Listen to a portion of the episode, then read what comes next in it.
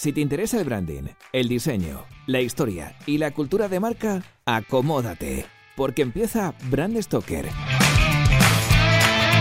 con Rubén Galgo.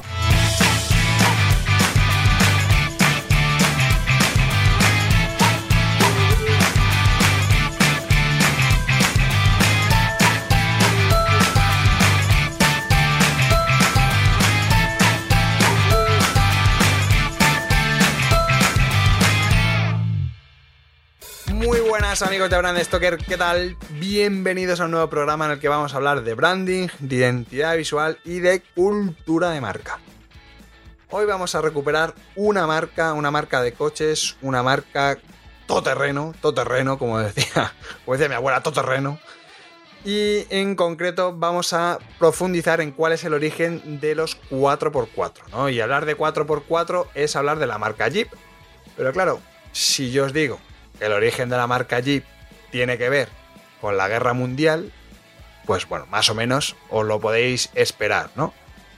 Pero ¿y si os digo que el origen de la marca Jeep tiene que ver con Popeye? ¿Eh? ¿Cómo os quedáis? Rotísimos, ¿no?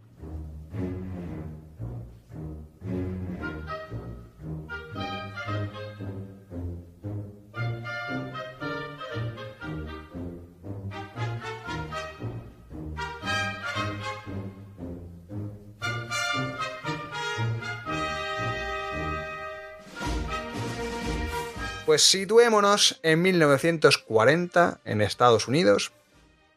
Ya sabéis que la Segunda Guerra Mundial había comenzado más o menos un año antes y los americanos estaban un poquito mosqueados, ¿no? Con todo el tema, cómo iban evolucionando los acontecimientos, ¿no? Entonces, con este panorama, el ejército convoca un concurso con 135 fabricantes de automóviles americanos para construir un todoterreno pequeñito.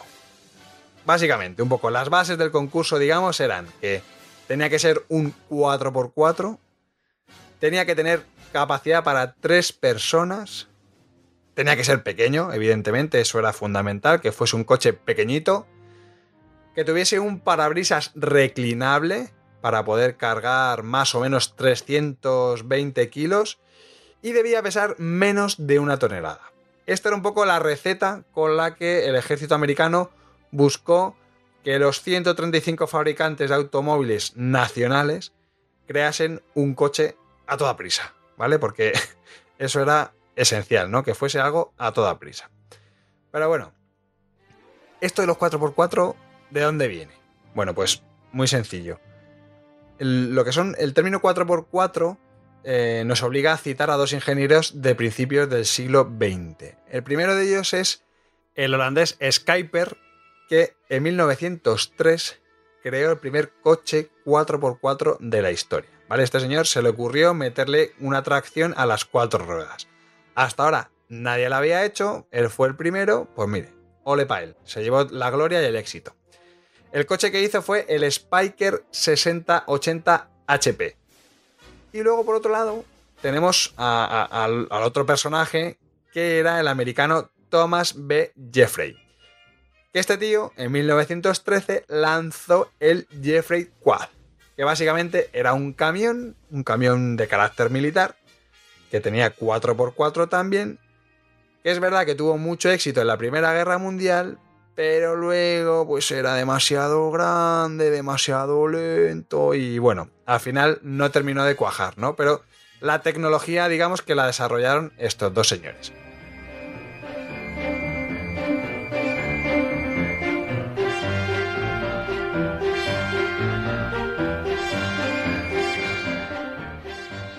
Como decía, al final de todos estos fabricantes se quedó en tres el concurso, en tres fabricantes que estaban dispuestos, sobre todo eran los que garantizaban de alguna forma que iban a presentar algo en 49 días, ¿vale? O sea, el, timing para presentar un prototipo era brutal, ¿no? Tenían 49 días para hacer el prototipo y luego tenían 75 días para completarlo, para completarlo y luego desarrollar 70 vehículos de prueba. O sea, estamos hablando que era inventar algo de la nada y en prácticamente en 70 y pocos días que estuviese funcionando.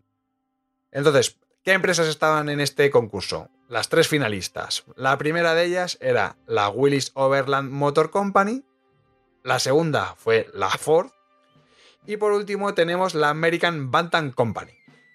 Estas tres empresas estaban compitiendo por un pedazo de pastel que era tremendamente suculento. Y es que estamos hablando de que les iban a dar millones de dólares. Iban a tener un contrato brutal.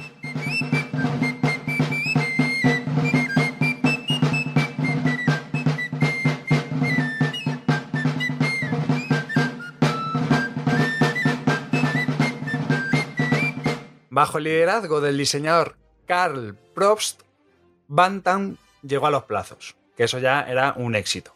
Y sobre todo construyó su primer prototipo, conocido como Blitz Boogie, y tocó la campana. O sea, fue el primero, el único que llegó a esos plazos. Vale, ¿qué es lo que sucedió después? Habían ganado, estaba todo muy bien, se estaban ya frotando las manos, pero ¿qué pasa? Que el ejército americano dijo, ostras, estos chavales mmm, no van a poder hacer frente a la producción en serie que necesita el ejército americano. Entonces los militares alentaron a Ford y a la Willis, esto, esto es de traca, les alentaron a que terminaran sus prototipos para hacer unas pruebas y ya si eso pues decidían quién era el ganador. En realidad, al American Bantam literalmente es que se la jugaron, o sea, se la jugaron y de mala manera. Como las pruebas que hizo el Blitz Boogie fueron del 27 de septiembre al 16 de octubre.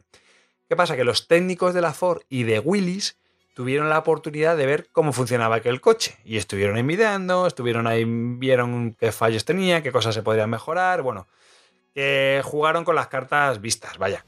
Entonces, por si fuera poco, el ejército americano, el departamento de guerra, les envió los planos del Bantam alegando que, oye, que es que, que, era para agilizar la producción. O sea, más morro que, que, bueno.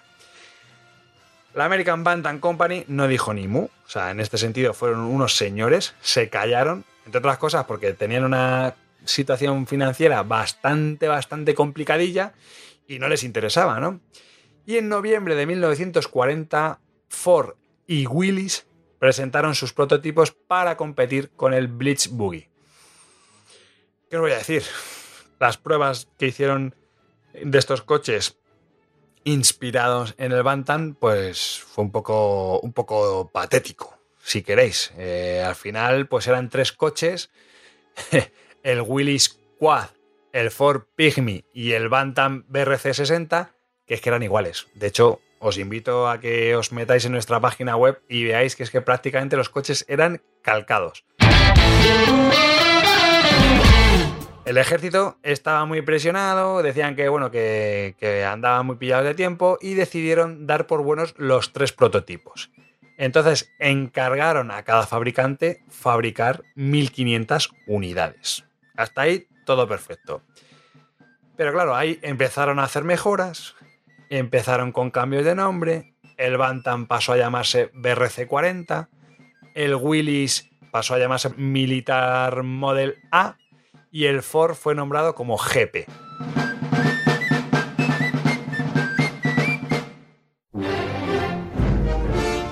Al American Bantam, pues se la liaron y de hecho, bueno, aquellos fueron sus últimos coches, que es lo más triste de todo, porque en diciembre de 1941 tuvieron que cerrar.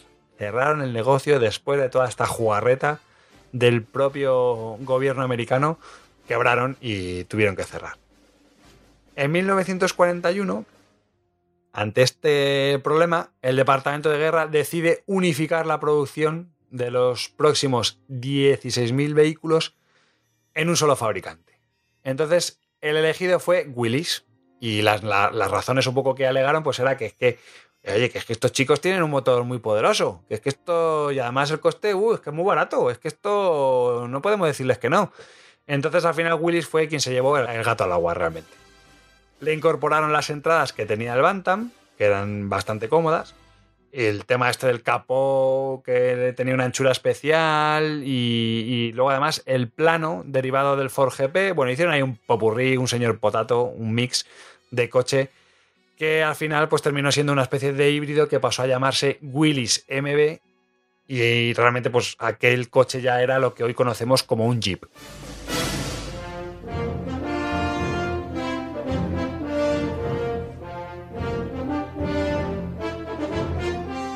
Pero ¿de dónde viene este naming? ¿De dónde viene el naming de Jeep? Bueno, pues hay varias versiones. Yo os voy a dar no la mejor, pero una de las que más molan o la más pintona.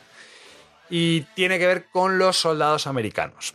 Y me explico. Resulta que a los yankees les encantaban pues estos cochecitos. Estaban alucinando cómo funcionaban aquellos coches, qué rapidez, qué ágiles eran. Eh, era una pasada conducirlos, porque la verdad es que son coches que, que mola mucho conducir. Y bueno, pues en el tiempo coincidió con que en Estados Unidos era muy popular una serie de dibujos animados llamada Popeye. ¿Eh? ¿Os suena? Bueno, pues no sé si recordáis o si sois muy fans de, del cómic y, y, sobre todo de la animación de Popeye, pero tenía una especie de mascota que venía de la jungla, que tenía una serie de habilidades especiales. No sé si os vais recordando, una especie de como de panterita o de osito o algo así que podía teletransportarse, que podía atravesar paredes, andaba por los techos. Mm, seguramente sonará su nariz, una nariz negra, que es como un huevo, que además eh, detectaba el, oro. Era algo así muy, muy raro, ¿no? Y era un bichejo así muy gracioso que resolvía muchos problemas y bueno, era divertido y tal. Bueno, esta mascota se llamaba Eugene de Jeep. ¿Y por qué se llamaba así? Bueno, porque la única palabra que decía este personaje, esto no hablaba, ¿vale? No hablaba nada. Lo único que decía era Jeep, Jeep, Jeep, Jeep, Jeep, Jeep. No decía otra cosa. En toda la serie no decía nada. Siempre respondía con Jeep. Entonces, bueno, pues es, curioso, ¿no? Entonces estos americanos pues se quedaron con eso, Jeep, Jeep, Jeep, y estos pues le llamaban Jeep. Y así, de esta forma tan chorra, pues se quedó con el nombre. Esto al final se fue popularizando eh, los soldados ya, pues el boca a boca, pues se fue, digamos, de alguna forma normalizando este naming. Y al final, pues eh, era algo ya habitual, ¿no? Dentro del ejército, pues lo conocían como Jeep. Pero, pero, el resto de la sociedad se enteró a partir de una acción de marketing curiosa. No fue premeditada, pero bueno, curiosa. Y esto es muy gracioso. Estamos en 1941 Willy Soberland sorprendió a la prensa en Washington presentando un automóvil que era capaz de subir las escaleras del Capitolio. O sea, imaginaos la, estampa. Y bueno, pues Irving Red Hausman, que era el conductor de pruebas de la marca, que era el que había estado en Camp Hollavid, bueno, en todo el proceso y demás, pues este tío escuchó a los soldados que se referían al coche como Jeep y se quedó con la copla.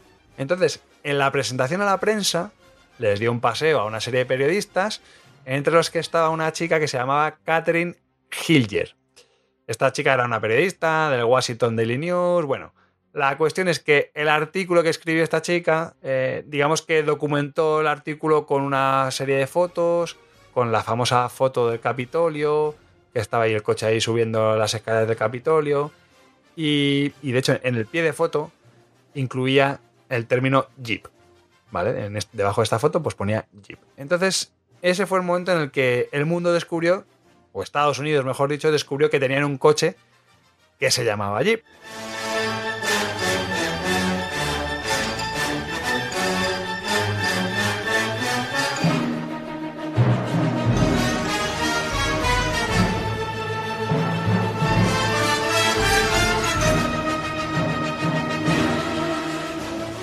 Con Jeep pasa algo muy curioso, ¿no? El Willys MB era el vehículo más versátil que el ejército americano había tenido jamás. O sea, así de rotundo. De hecho, el propio Eisenhower dijo que sin él no habríamos ganado la guerra. Ojo, cuidado, ¿eh? O sea, estamos hablando de que es un cochecito chiquitín, chiquitín, chiquitín y que por sus características, pues bueno, eh, les ayudó bastante en la guerra, ¿no? La cuestión es que se había convertido en un héroe, realmente. O sea, era como un, Superman, si queréis, ¿no? Y, claro, pues había que sacarle partido. Entonces, la Willy Overland registró la marca, el nombre de, de Jeep, pues lo utilizó como marca propia, como marca del producto, y se puso a trabajar en su transición al mercado civil. En este punto nació en 1945 el Jeep CJ2A Lo de CJ es por lo de Jeep civil.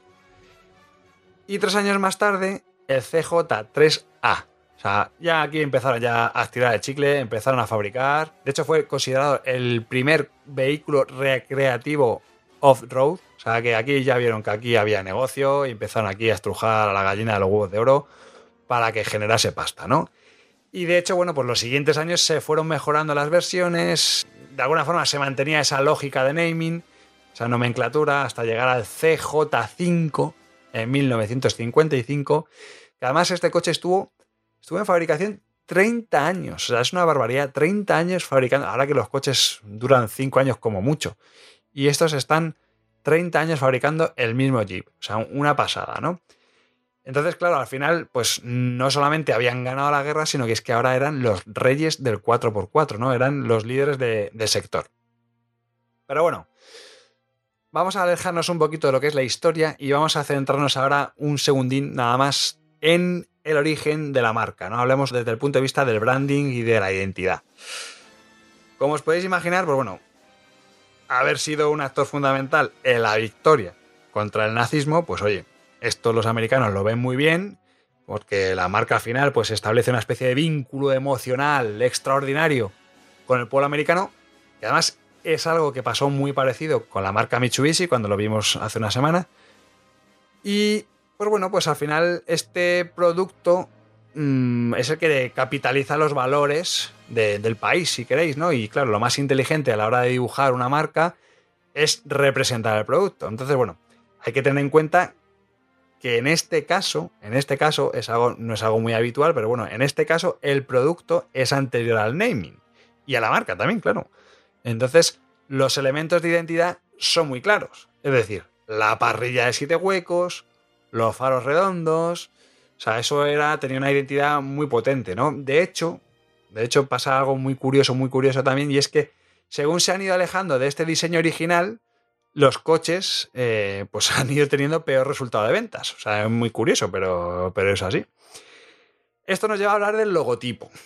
¿Vale? El logotipo, mm, bueno, no es que sea una locura, está diseñado con el Betica Bold, pero lo que se buscaba era algo neutro, algo funcional, ¿no? Y ya sabéis que ante la duda metes una Betica y te resuelve todo, ¿no?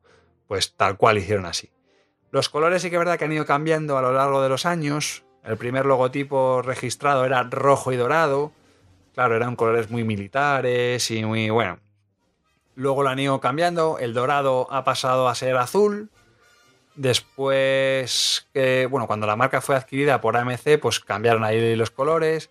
Hoy en día la marca es verde, un verde militar, en homenaje a este pasado del ejército y tal.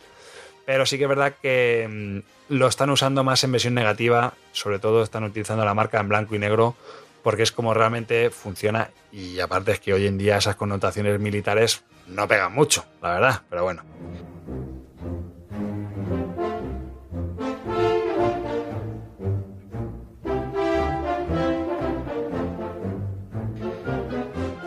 Si volvemos a la historia, en 1953 Kaiser Fraser, un fabricante de automóviles independiente, compró la Willis Overland y cambió el nombre a Willis Motor Company.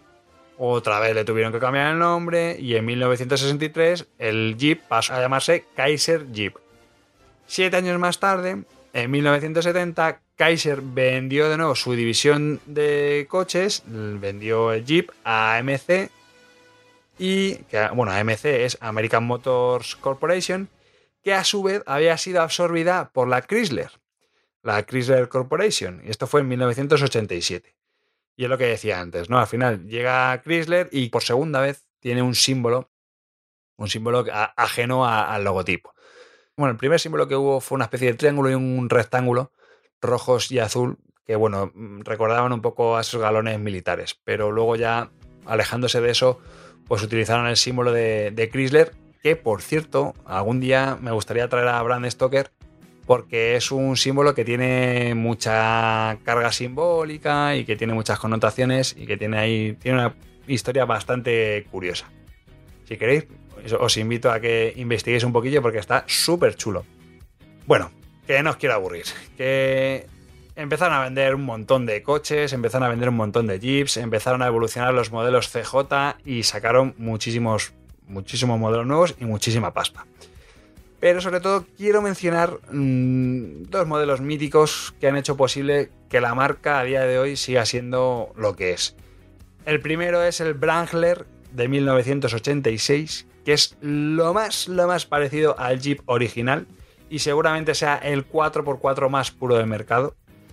Y por otro lado, el famosísimo Jeep Grand Cherokee. Este sí que es un nuevo concepto de 4x4 con mucha más calidad, eh, mucha más eficacia en la carretera. Es, bueno, es un coche que realmente cambió el sector e incluso yo me atrevería a decir de que fue la semilla de la fiebre sub de estos coches que ahora, bueno, ahora ya menos, pero hace unos años había muchísimos coches sub, ¿no?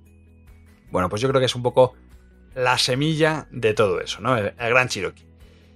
Para terminar, pues bueno, tengo que deciros que es un coche mítico, es un coche que es militar, es un coche que ha tenido muchísimas ventas, es un coche que se ha vendido en todo el mundo, es una marca muy curiosa y a día de hoy yo creo que lo más re relevante es que están utilizando el símbolo y la, digamos, la parrilla de siete huecos y las dos luces las están utilizando como símbolo que es algo muy chulo y además es que queda muy bien, sobre todo, queda, es un ejercicio eh, simbólico que a nivel de marca pues le da una identidad y las campañas de comunicación que están haciendo son maravillosas.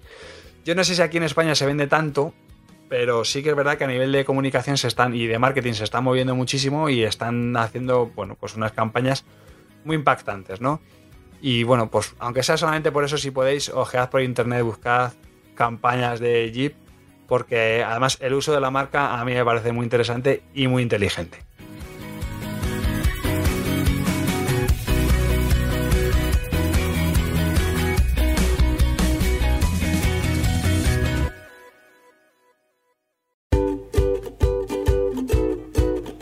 Pues hemos llegado al final de este programa de Brand Stoker y como siempre tengo que deciros que ha sido un placer. Pero antes de echar el cierre, quiero recordaros que podéis apoyar nuestro trabajo de dos formas muy sencillas. La primera es realizando vuestras compras en Amazon a través del enlace de afiliados que tenemos en nuestra página web. Y la segunda es haciendo mecenas de Brand Stoker en iVoox.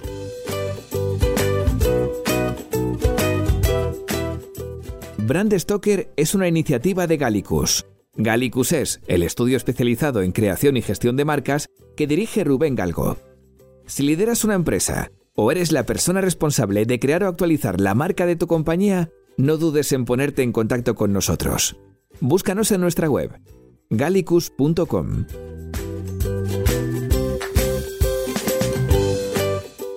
Ya sabéis que nos podéis seguir en Twitter, Facebook e Instagram donde nos encontraréis con el usuario Gallicus Branding, o si lo preferís, me podéis seguir a mí a través del usuario Crenecito.